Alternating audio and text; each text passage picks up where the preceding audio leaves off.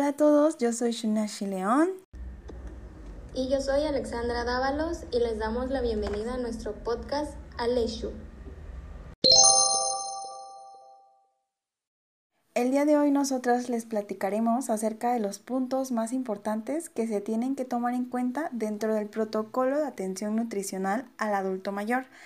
Será más que nada una plática en donde integraremos nuestros conocimientos para que ustedes puedan conocer más acerca del tema y se nutran mentalmente. Primero que nada, necesitamos saber, ¿qué es un protocolo de atención nutricional al adulto mayor? pues es un conjunto de reglas que se utilizan como guía al momento de llevar un procedimiento para evaluar a los pacientes mayores. Es decir, nosotros los nutriólogos ocupamos tal protocolo para recabar información y poder llevar el proceso de evaluación del adulto mayor considerando la historia clínica y dietética, el examen físico, la antropometría y las determinaciones analíticas junto con las enfermedades, etc.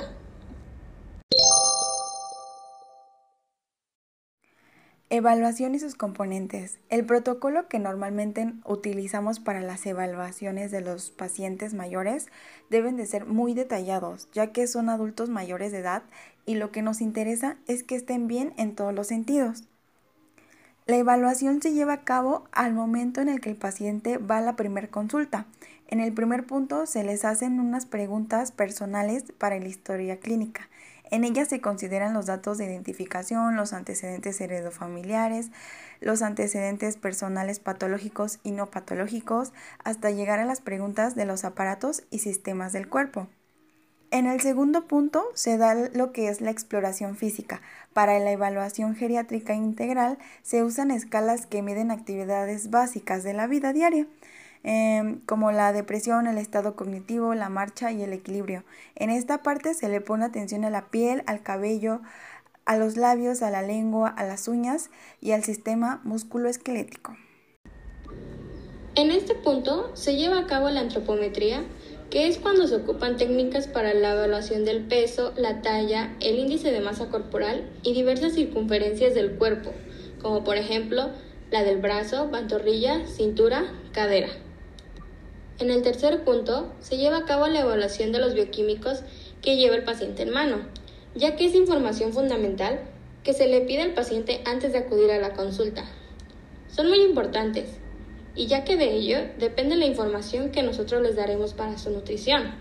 Normalmente, lo que más solemos utilizar es una biometría hemática completa, donde se revisa el perfil tiroideo, la prueba de función hepática que consiste en la albúmina, prealbúmina, transferrina, proteína ligada al retinol, deshidrogenada láctica y el colesterol. Y en el cuarto punto se considera ya lo que son los requerimientos energéticos, que dependerán de toda la información recabada del paciente, ya que se hacen los cálculos necesarios para poder brindarles un buen plan nutricional. Diagnóstico. La importancia de hacer un buen diagnóstico para el nutriólogo y para el equipo multidisciplinario. Nosotros consideramos que hacer un buen diagnóstico es muy importante ya que de ello dependerá el estado de nutrición del paciente en el futuro. Eh, además, al momento de llevar a cabo el diagnóstico, tanto como nosotros como para el equipo multidisciplinario, es de mucha ayuda porque de igual forma ellos se basan para crear las indicaciones que les darán al paciente de acuerdo a su área. En nuestro caso nos importa mucho porque de ello depende la nutrición dada al paciente. Una nutrición adecuada permite mantener un peso ideal, el funcionamiento corporal óptimo y ayuda a prevenir enfermedades a lo largo del ciclo vital humano. De acuerdo con el Instituto Nacional de Geriatría, el envejecimiento es un proceso gradual y adaptativo, caracterizado por la disminución relativa de la respuesta homeostática del organismo, debido a cambios fisiológicos, morfológicos, biológicos y psicológicos propios de la edad, y sobre todo del desgaste de cada individuo.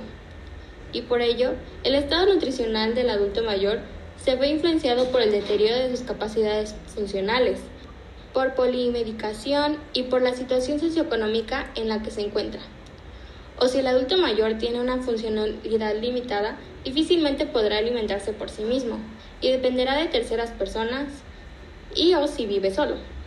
será aún más difícil que se alimente, por lo que se encontrará en mayor riesgo de desnutrición. Y al momento de diagnosticarlo adecuadamente, podremos percatarnos de lo que el paciente requiere para poder mantener una vida plena. Intervención. Puntos más importantes a tomar en cuenta para la elaboración de las indicaciones nutricionales a otorgar al cuidador. Como nutriólogos seremos capaces de diseñar estrategias de intervención nutricional tanto a nivel individual como colectivo para poder garantizar un envejecimiento saludable de la población de nuestro país. Para poder realizar las indicaciones nutricionales correctas para el paciente se tienen que tomar en cuenta ciertos puntos, los cuales son principalmente la edad, el peso y la talla en la que se encuentra para poder realizar los cálculos necesarios. También el grado de actividad física que lleve el paciente, porque de eso dependerá el requerimiento que necesite su cuerpo. Otro punto a tomar serán las patologías que tenga el paciente, porque cada una de ellas tienen sus especificaciones y sus controles. También debemos de tomar en cuenta los alimentos con los que está relacionado el paciente y los que están dentro de sus posibilidades, considerando las alergias y los distintos impedimentos que ellos nos mencionen.